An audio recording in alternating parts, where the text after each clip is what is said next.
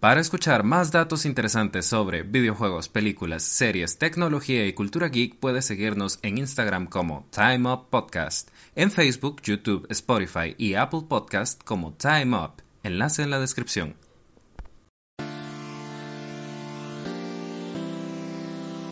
En un mundo sin filtros, cancelaciones ni bloqueos de cuentas por 30 días, muchas voces surgieron para hablar de diversos temas a lo largo y ancho de la red.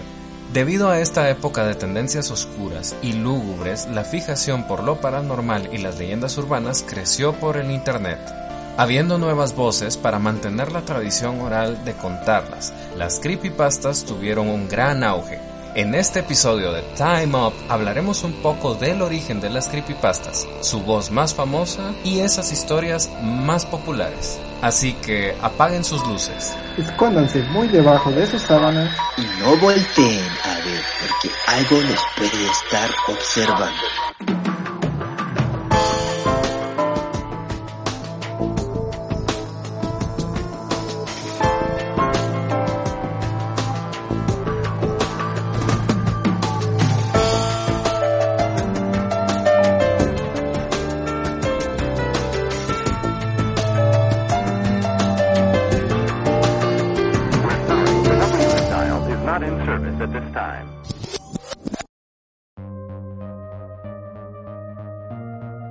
Bueno, antes de comenzar, queremos darle gracias a nuestros amigos de Estados Unidos, Guatemala, México, Colombia, Grecia, Singapur, Suiza e India que nos han estado sintonizando cada semana con nuestras aventuras y nuestros nuevos temas.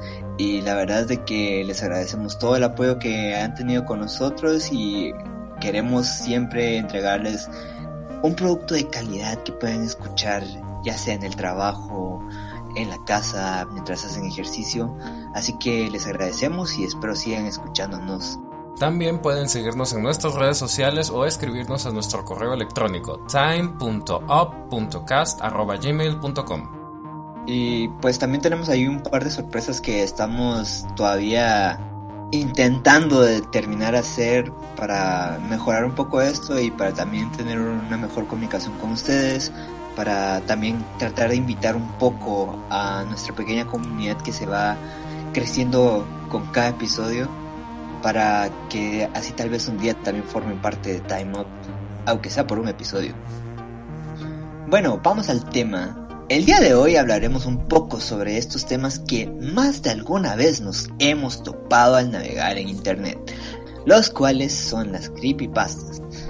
Para hablar de este tema tenemos a un invitado experto en esto, luego de años de hablar sobre ellos. Con ustedes, Loquendo.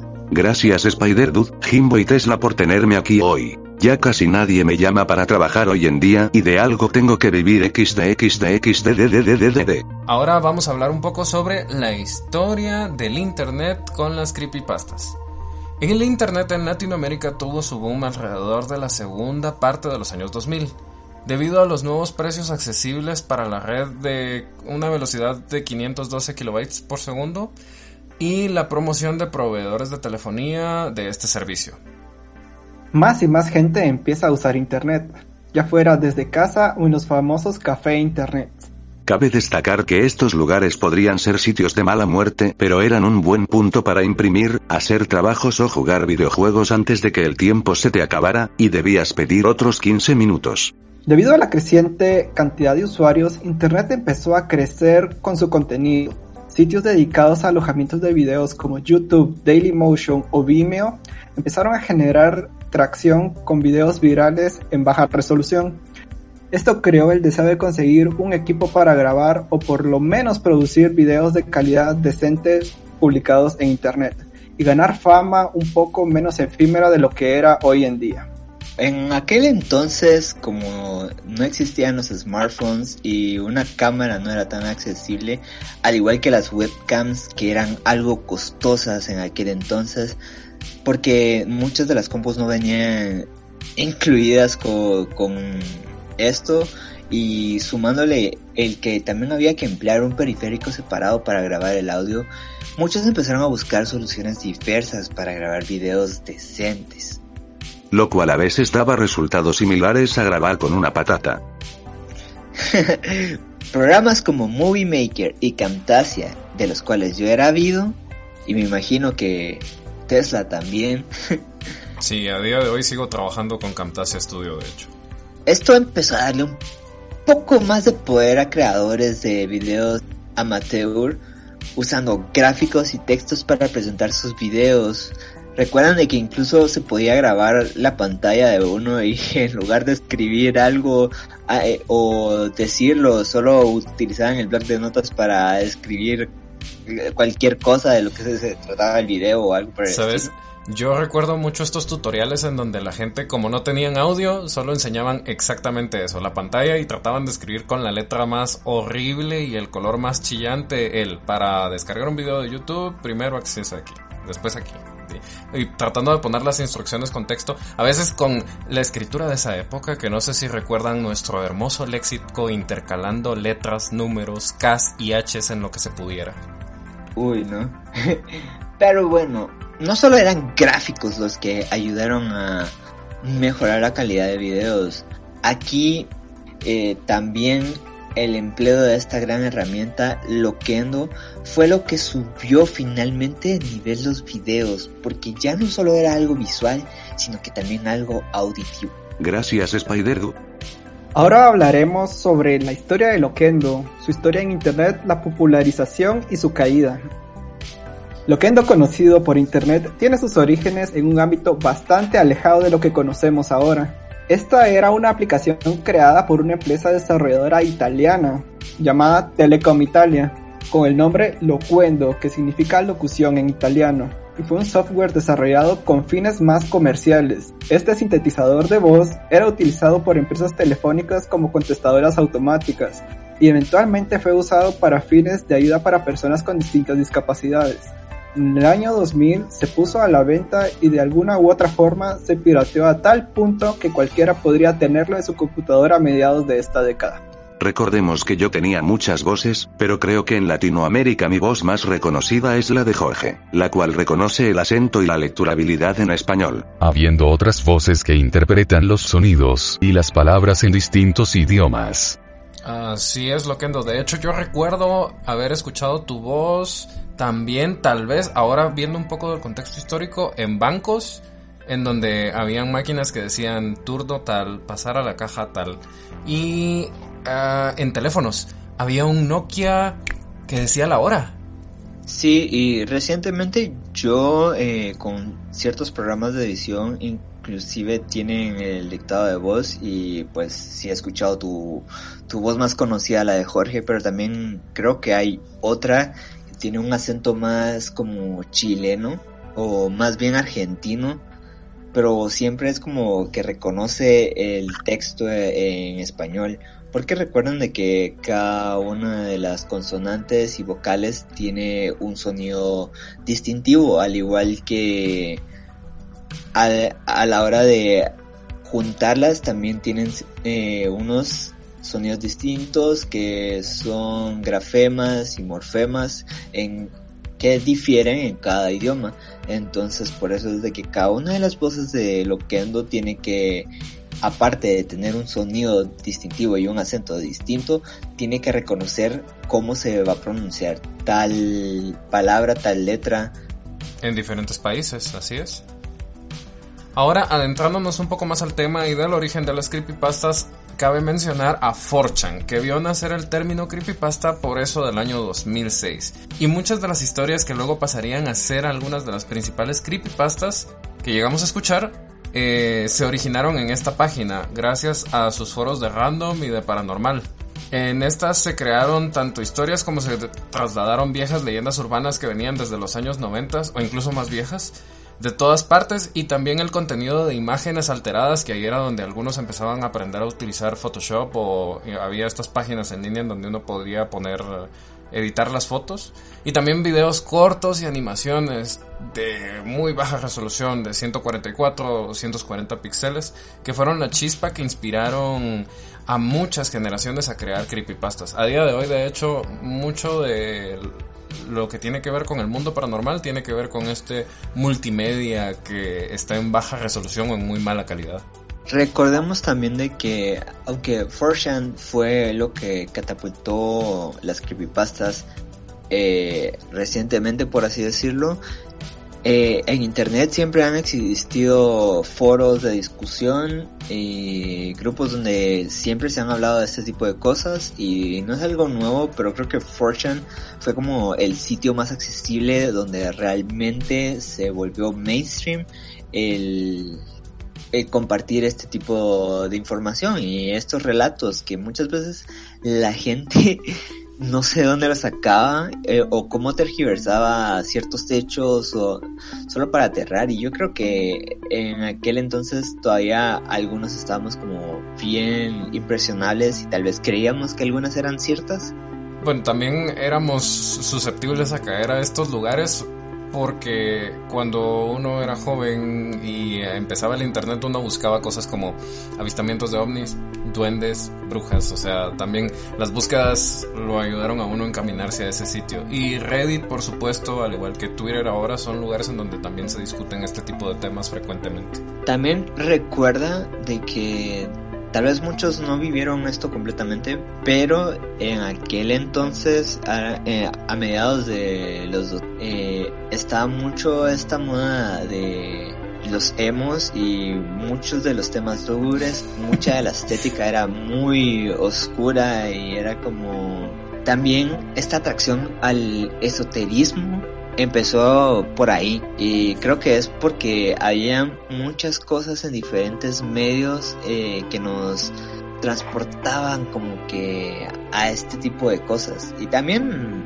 la, televisión en aquel entonces también nos bombardeaba un poco con historias de fantasmas descubriendo la verdad y, cosas por el estilo también hay que tomar en cuenta el cambio generacional, ¿verdad? Porque así como, por ejemplo, nuestros padres eh, tenían estas leyendas urbanas o mitos urbanos que escuchaban de boca en boca, ¿verdad?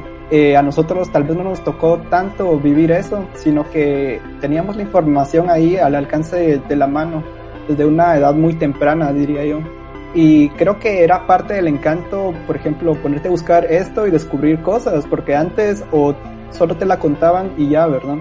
Pero ahorita tenías tanta información para procesar y para buscar que al final llegabas a lugares así súper random con historias realmente a veces hasta ridículas, pero era parte del encanto, o sea, perderse leyendo cosas que que tal vez uno buscaba asustarse a propósito, ¿verdad?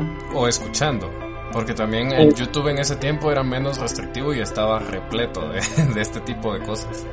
Sí, y nos damos cuenta mucho de este como, como atracción que había hacia estos temas con un personaje que, que se hizo fama por hablar de ellos, que es Dross.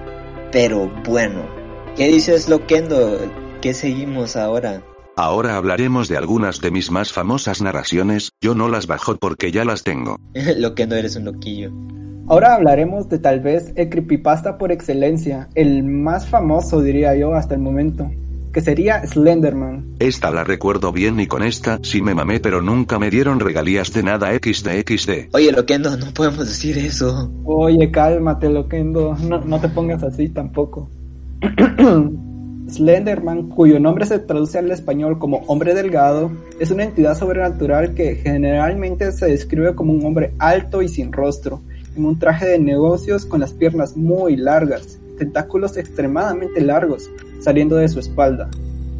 Las creepypastas de Slenderman por lo general involucran historias sobre gente que está hipnotizada y atemorizada por Slenderman, aunque sus orígenes comenzaron en un foro de Something Awful en 2009, las creepypastas acerca del hombre delgado se han extendido en internet a través de documentales falsos de YouTube, videojuegos y eventualmente los medios de comunicación. Recuerden que la popularidad de Slenderman llegó a ser tan grande a pesar de que era una creepypasta que se realizó un juego que en mi opinión es muy mediocre. Y hablando de mediocridad también si no estoy mal fue Sony quien produjo una película de Slenderman mucho después de que fuera relevante en cuanto a la plática social al respecto, pero pues ahí existe y, y realmente a mí me sorprende como un personaje tan simple porque la verdad es de que el diseño de Slenderman no es la gran cosa y,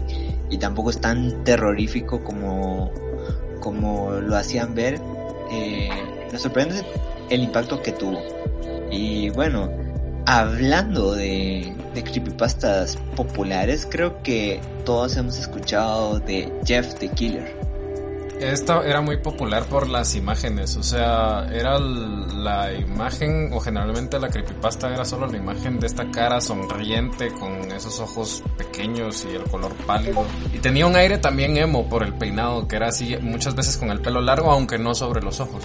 Bueno, esta creepypasta ha producido varias encarnaciones de Jeff. Este personaje es un asesino en serie que se dedica a matar y es un maestro de los cuchillos. También es reconocido por tener una super agilidad para matar más fácilmente a sus víctimas. Se dice que también tiene poderes místicos como la capacidad de teletransportarse a corta distancia, infundir temor con sus ojos y paralizar a sus víctimas e incluso poder llegar a hipnotizar al instante. Yo, yo siento que la historia de Jeff the Killer eh, tiene como muy arraigada esto de la tradición oral de contar historias y es como cada quien va sumándole un poco a la historia y vemos que hay continuaciones a la historia original de Jeff the Killer donde se introducen antagonistas recurrentes como Jane the Killer y Homicidal Liu, ambos víctimas y némesis de Jeff. Y este ha tenido también sus fanfictions, lo cual me parece tan gracioso como algo que empezó como una creepypasta realmente se volvió como un personaje de la cultura popular que cualquiera puede utilizar porque no tiene como derechos de autor. Además de que cuando algo cae a Wattpad, mmm, mmm, es, también bastante interesante cómo cualquier cosa puede tener su, su fandom, ¿verdad? Porque hay desde fanfics, fanarts, hay de todo tipo de este tipo de cosas, ¿verdad? Sí, y también se popularizó por, por este uso de videos donde te daban un susto y te salía como con subtítulos de Go to Sleep o Vete a dormir y luego se volvió un meme también Ah, sí, los screamers eran muy populares pasarlos entre celulares o ponerlos de descansador de pantalla también. Y bueno, un personaje que nos va a recordar un poco a Slenderman es The Rake o El Rastrillo, que es un monstruo de las leyendas urbanas de Estados Unidos que se puede rastrear más o menos hasta el 2003 en el internet en algunos foros y habla sobre una criatura humanoide extremadamente delgada con grandes garras afiladas. Por esto fue que recibió su apodo y eh, su forma acostumbrada a atacar es despedazar y destrozar a sus víctimas. La información de este personaje es bastante escasa, pero se cree que es una especie de, por así decirlo, criatura escondida por el FBI, algo así como el chupacabras, pero para los gringos, y sí es una de esas que pasó de ser leyenda urbana a ser creepypasta. Y bueno, otro de los populares eh, temas para creepypastas son experimentos de décadas pasadas, como el experimento ruso del sueño, que es una leyenda urbana que cuenta la historia de cinco sujetos de prueba en un experimento científico clasificado de la era soviética, expuestos a un inhibidor de sueño y se muestra su descenso a la locura. Esta es bien especial porque eh, creo que es una de las más escuchadas más eh, en la última década porque está narrada desde el punto de vista supuestamente de los de los que sufrieron el experimento, además de que hay una famosa imagen de una especie como de criatura que está sentada en una cama, pero que como que no tiene piel y tiene expuestos los dientes. También hay que pensar de que todo esto viene según los crímenes de guerra que hubieron sobre experimentos y todo este tipo de cosas, que es algo tal vez de lo más factible que podríamos ver, ¿verdad? Pero bueno, no solo las creepypastas pueden ser personajes inventados o basándose en ligeros hechos de la vida real, sino que a veces también pueden venir de lugares que uno no creería que son las caricaturas, como por ejemplo el suicidio de Calamardo. El suicidio de Calamardo es una de esas cosas que te encontrabas vagando en internet, ¿verdad? O sea, son parte de este tipo de creepypastas o leyendas urbanas de capítulos perdidos de series. Esta creepypasta apareció ahí alrededor del año 2010, que es conocida como El suicidio de Calamardo, que alegaba la existencia de un episodio perdido de Bob Esponja donde el personaje de Calamardo se suicidaba. El supuesto episodio además tenía ruidos extraños y perturbadores de fondo, supuestamente, y destellos rápidos de imágenes de niños muertos que traumatizaban al espectador. La creepypasta se hizo tan popular que el escritor de la serie, Casey Alexander, tuvo que desmentir la verdad del supuesto episodio perdido, diciendo que era 100% un engaño. Aún así, hace no mucho salió en un episodio de Bob Esponja una referencia a la imagen del suicidio de Calamardo en un fotograma de uno de los capítulos de las últimas temporadas.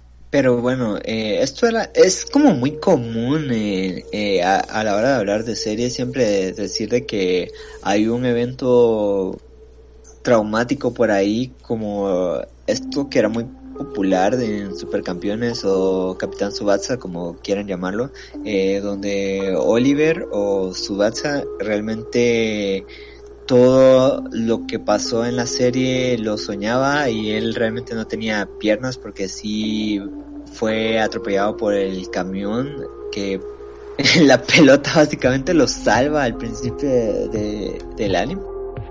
Siguiendo con la línea de las caricaturas y el Lost Media, muchos otros programas supuestamente tienen episodios censurados o que nunca llegamos a ver por su contenido violento o altamente depresivo. Y ese es uno de los ejemplos que nos trae Disney con El ratón suicida. Suicide Mouse, también conocida como Suicide Mouse Abby porque era uno de estos supuestos archivos que uno descargaba de Ares o que se pasaban por celulares, es la creepypasta sobre un metraje de los años 30 de Walt Disney en donde se ve a Mickey Mouse caminando deprimido junto a algunos edificios para llegar luego a las vías de un tren y finalmente tirarse por un puente. Hay dos versiones, una que habla de un choque de tren con Mickey Mouse y una que habla de que se tiró de un puente. Y recordemos que esta era la época de la Gran Depresión. Entonces es factible que hubieran capítulos que tocaran una temática parecida a esta pero que no llegaran al suicidio realmente.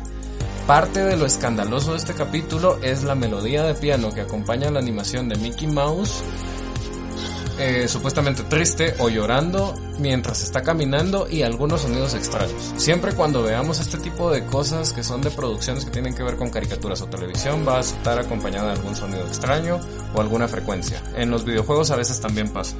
Hablando de, vías del tren y de suicidio, algo así también decían de que Tom y Jerry terminaban suicidándose en las vías del tren. Ah, pero de ese sí hay un capítulo bien explícito. También hay un capítulo donde un grupo de cachorros se ahogan y llegan al cielo. O sea, en ese hay que recordar que eran otros tiempos, ¿verdad? Y tal vez lo que era cómico antes ahora ya no lo sea. Sí, porque antes hasta hacer blackface era como considerado comedia.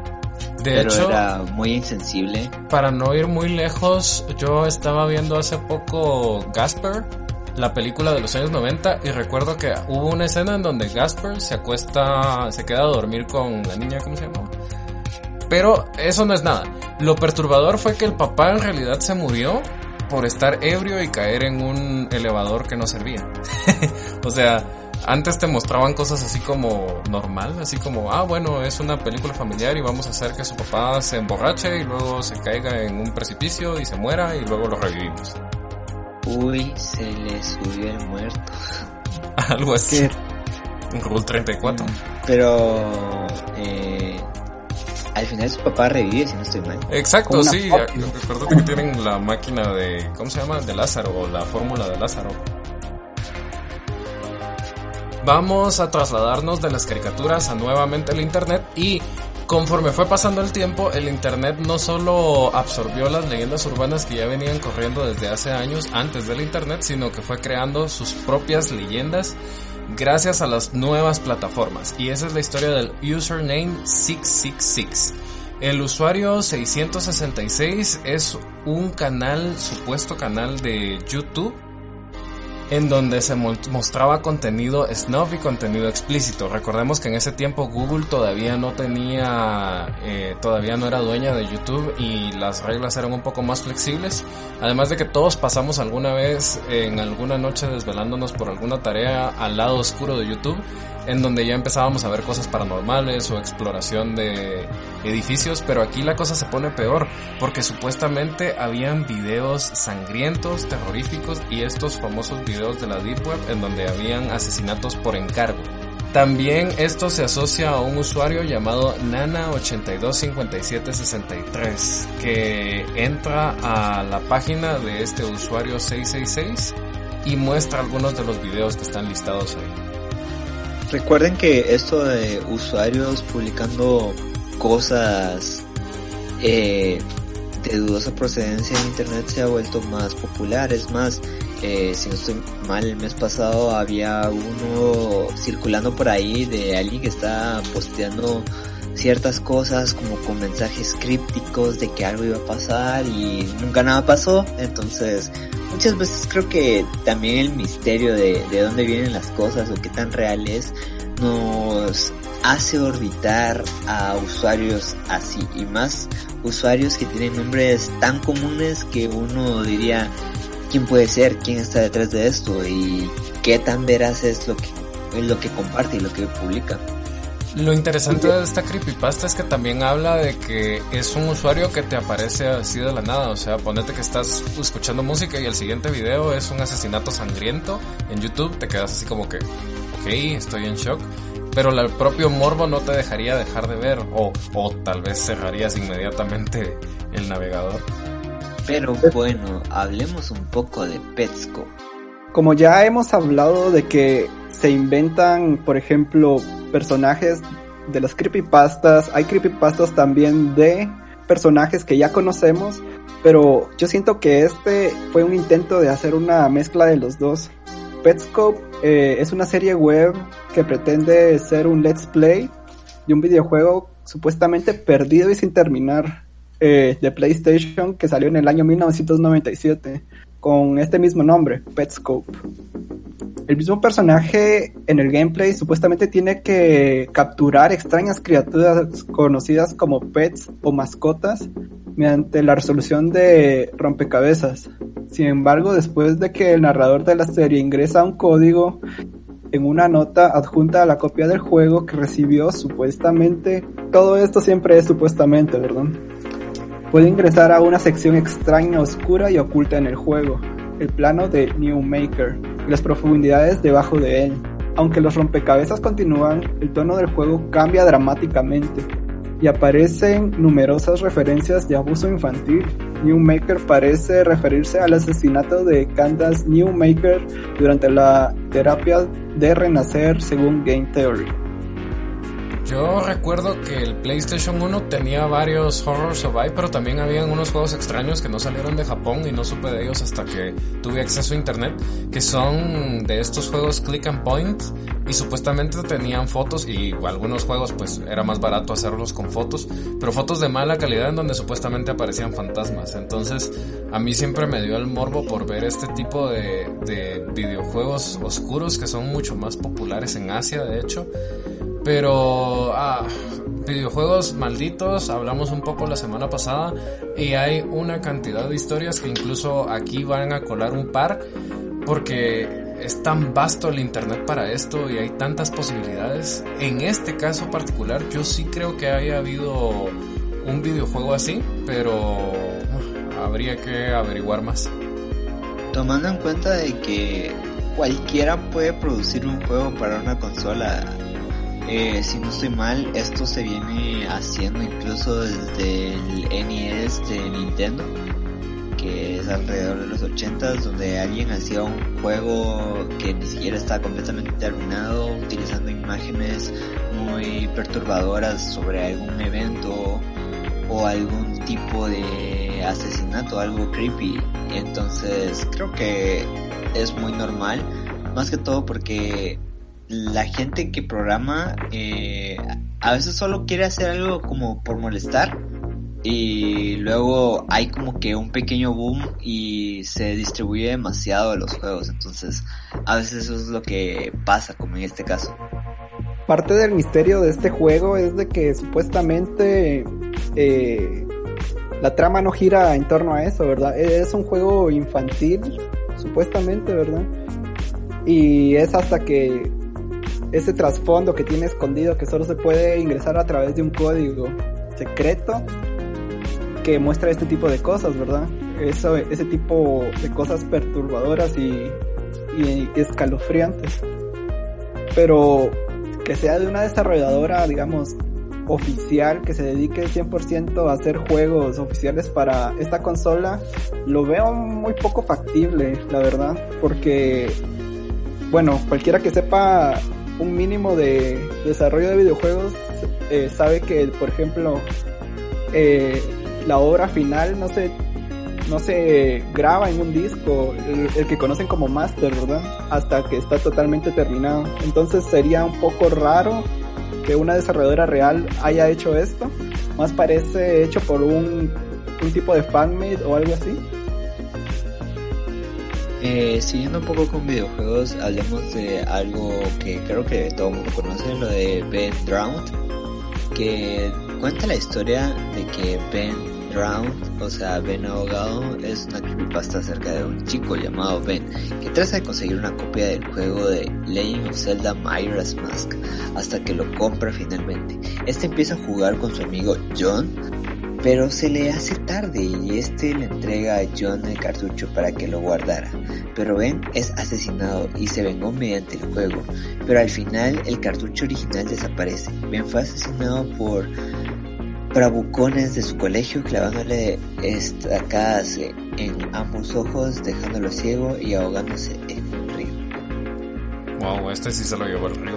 Yo oí una versión de esta creepypasta, pero de una persona que supuestamente compró el cartucho que tenía escrito en marcador eh, Mayoras Mask y cuando lo estaba jugando se dio cuenta de que el juego estaba como glitchando y de ahí fue que se, de ahí fue como que se dio cuenta de que este era el cartucho maldito de Ben o algo así y cuenta su historia jugando el videojuego, o sea, cuenta los errores en el videojuego, los gritos de, los gritos de máscaras, eh, cosas raras que pasan que de un momento a otro llega a donde está el árbol en el interior de la luna y a los niños.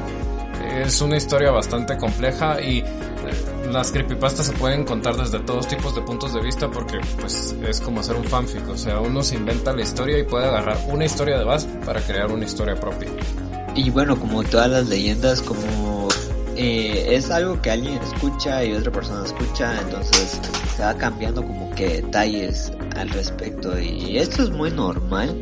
Y también recuerden que Majora's Mask era un juego con una atmósfera muy lúgubre, entonces creo que había mucha gente impresionable que pudo haber llegado a contar historias que tergiversaban mucho la experiencia que cada persona tenía.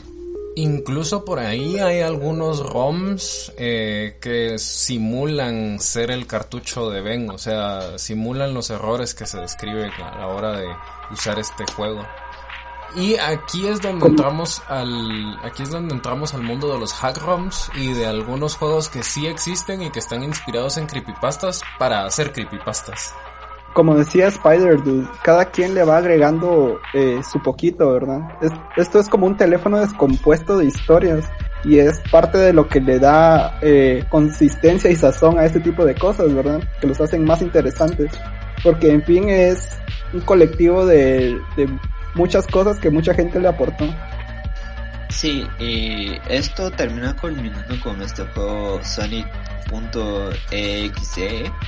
no, Sonic.exe, eh, va, Sonic.exe, que aquí este fue influenciado por las creepypastas. No solo como el colectivo que creó esta historia, eh, sino que también hackeando un poquito el juego de, Sonic the Hedgehog original, Eh, la historia se trata acerca de que un chico llamado Tom que recibe un videojuego etiquetado como Sonic.exe junto a una nota de su amigo que dice que destruye el disco antes de que sea demasiado tarde. Desafortunadamente, Tom coloca el disco en su computadora y comienza entonces a ocurrir varios episodios paranormales a lo largo del juego. Como la pantalla muestra Sega 1991 se convierte en Sega 666. Personajes muertos, recostados en la hierba en el nivel de colina y el personaje principal, Sonic, con ojos de color rojo, sangre aparecen repentinamente y matando al personaje con el que el chico estaba jugando. Una pantalla termina preguntando, ¿estás listo para la segunda ronda, Tom? Entonces aparecía la pantalla de que el juego había acabado y finalmente el juego terminaba. Pero Tom supuestamente decía que escuchó a alguien susurrar, mantén lo interesante para mí, Tom. Y luego vio un muñeco de Sonic junto a él, con los ojos rojos de color sangre como en el juego. También otra historia, aunque trata de lo mismo, es sobre un chico consigue una versión mal lograda del juego Sonic CD desde su computadora. Extrañamente empieza con el juego de Sonic the Hedgehog de 1991 en vez del de CD. Cada vez que el muchacho seguía con el juego las cosas se tornaban más oscuras y aterradoras al punto de que Sonic con aspecto sanguinario y ruin acabara con su vida. En el 2013, un hacker llamado Sinous publicó un ROM de Sonic the Hedgehog para Mega Drive, modificándolo para que tuviera este look terrorífico que describen las creepypastas. Y de hecho, sí se puede encontrar Sonic.exe en algunos repositorios de videojuegos eh, en internet o en algunas páginas que se dedican a, distribuir estos hack ROMs. Sí, y recuerden que hay uno similar donde solo juegas con Tails y vas caminando y llegas al final y encuentras a Sonic de espaldas y luego eh, se convierte esta cosa en un screamer. Y siento que tomando en cuenta eh, lo amplio que toda la fanbase de Sonic eh, opera creando juegos pero juegos así para fans también creando demasiados fanfics sus personajes originales o sea, creo que se inventa cualquier cosa y al final el mundo de Sonic está como que en todo el espectro de los géneros que pueden haber, en especial el terror. Y el romance, no se te olvide. El amor. Pero hablando de otro creepypasta, tal vez este es un poco más clásico, porque este creepypasta lo escuché yo como una leyenda urbana antes de que como una creepypasta, que es el Bloody Mary que es conocido también como el fantasma del espejo. Uy, yo eh, pensé que hablábamos de los shots.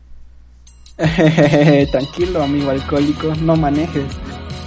Pero, o sea, este, esta leyenda urbana lo he escuchado también con varios nombres, ¿verdad? Y generalmente cambia según la región de donde es contado. Por ejemplo, yo lo escuché como Verónica y, y varios pasos son diferentes, pero en concepto y en sustancia es el mismo creepypasta o leyenda urbana, ¿verdad? Sí, tenemos nombres como Verónica, María Sangrienta, María la Paralítica o la Vieja del Quinto. Perdón. Yo la conocía como Verónica también. Y sí, era un ritual muy común en, básicos o en sexto primario. O sea, cuando uno se va volviendo adolescente y va metiéndose en las cosas esotéricas, más las chicas, eh, ellas que hacían esta, llamaban a Verónica en el baño de mujeres porque ellas podían apagar la luz y tenerlo todo oscuras. Sí, se supone que dices su nombre tres veces en el espejo y se te aparece, pero yo creo que eh, esta leyenda viene desde hace tanto tiempo porque se ha empleado tanto en películas como en series el decir el nombre de alguien y se te aparece. Vemos cosas como en Beetlejuice donde si dices su nombre tres veces él aparecerá y saldrá de su lugar donde está encerrado. el eh, no mundo. Creo que en un episodio de South Park también pasa esto, eh, que si decían el nombre de un rapero les aparecía. Sí, se vuelve hasta una cosa de burla. O sea, es Dorothy golpeando los zapatillos y diciendo no hay lugar como el hogar. Sí, se ha vuelto parte también de la cultura popular y paralítica o no, creo que esta historia va a seguir conforme a los años porque está tan arraigada en la cultura popular. Eh, otra versión de este mito en general, que es la que yo conozco particularmente, es de que supuestamente a, la medianoche se agarrabas una vela y enfrente del espejo de, un baño o algo así, repetías eh, el nombre de Verónica tres veces, eh, ibas, te mostraba cómo morías. El, el fantasma se te aparecía y te, y te enseñaba cómo ibas a morir. Y supuestamente el susto era tan grande que ese era tu último tu último suspiro de vida, ¿verdad? Pero como decíamos, hay infinidad de versiones de este mito y cada uno tiene el propio. Eh, recuerden de que por el nombre Bloody Mary muchos tratan de ligarla un poco María o Mary Tudor, que fue una de las reinas de Inglaterra, si no estoy mal, eh, la cual tenía el nombre de, bueno, el apodo de Bloody Mary por su régimen sanguinario donde castigaba a los protestantes y los condenaba por herejes a la iglesia. Recuerden que en aquel entonces era como un periodo muy centrado en la religión católica. Pero bueno, hablando de personajes que se te pueden aparecer, eh, yo creo que esta es como la creepypasta más reciente, siento yo, que se volvió popular, que es la del Ayuwoki. Sí, eh, esta es una de esas cosas que trascienden a los memes o por los memes y es muy interesante porque se popularizó por varias imágenes que ni siquiera están relacionadas. y eso también. Pues es gracioso porque el video original eh, salió en 2009 que mostraba un robot animatrónico con una máscara distorsionada similar a la del rostro del fallecido rey del pop Michael Jackson. Obviamente el nombre de Ayuwoki tiene su origen de la canción de Smooth Criminal donde decía una parte del coro Annie Are You Okay, entonces era como una transformación de esto, una mala interpretación de Annie Are You Okay. A partir del meme inicial surgieron varios retos y leyendas urbanas, lo cual provocó que las autoridades empezaron a calmar los miedos de la población respecto a la influencia del meme, porque de verdad muchos creían de que el Ayuwoki podía aparecerte pero todos sabemos que Michael Jackson ya está descansando en paz. Sí, y como decías, este fue un animatrónico que de hecho un artista creó, que se dedica a hacer este tipo de, de arte con esta con esta línea en general, ¿verdad? Y se vendió en eBay, según lo que yo sé, eh, se vendió en eBay la escultura animatrónica, se podría decir, y que se volvió súper viral muchísimos años después de que fue hecho, ¿verdad? Otro que surgió eh, en una combinación de meme, creepypasta y, y, que tiene que ver con esto de las figuras animatrónicas, las esculturas y los artistas es esta escultura de Momo. Bueno, eh, la escultura no se llama como tal Momo, pero se conoció como Momo, que supuestamente te llamaba por teléfono, o tú le llamabas por teléfono y después te llamaba y pues te pasaba algo terrible. Y es interesante porque también se hizo famoso por imagen y por memes o por cuestiones así muy del internet de nuestros días. Sí, hay que recordar que esta era una escultura de una artista japonesa que fue, fue exhibida en un, una galería de horror, ¿verdad? Que es muy común al parecer porque hay muchos creepypastas saliendo de acá. Pero sí, ahora generalmente encuentran una imagen random y se inventan una historia. Esa es eh, la evolución de los creepypastas hasta el día de hoy, diría yo. Lo bueno es que hoy en día ya casi no se hacen como creepypastas tan explícitas aunque sí siento yo que ahora es más como basada en videojuegos. Recuerdo que un videojuego que también tenía sus creepypastas alrededor y como que mucha gente creía que era real era eh, Five Nights at Freddy's que tiene como que su fandom bien grande y muchos crean como sus, sus creepypastas al respecto. Eh, incluso Fortnite tiene sus propias creepypastas y su rap, pero nunca vamos a hablar de eso. No lo escuchen, no les hace bien. No oyeron esto. Pero tomando en cuenta de que ahora tomamos todo tan a la ligera con los memes y buscamos volverlo todo algo para reírnos, creo que las creepypastas no son tan efectivas como antes.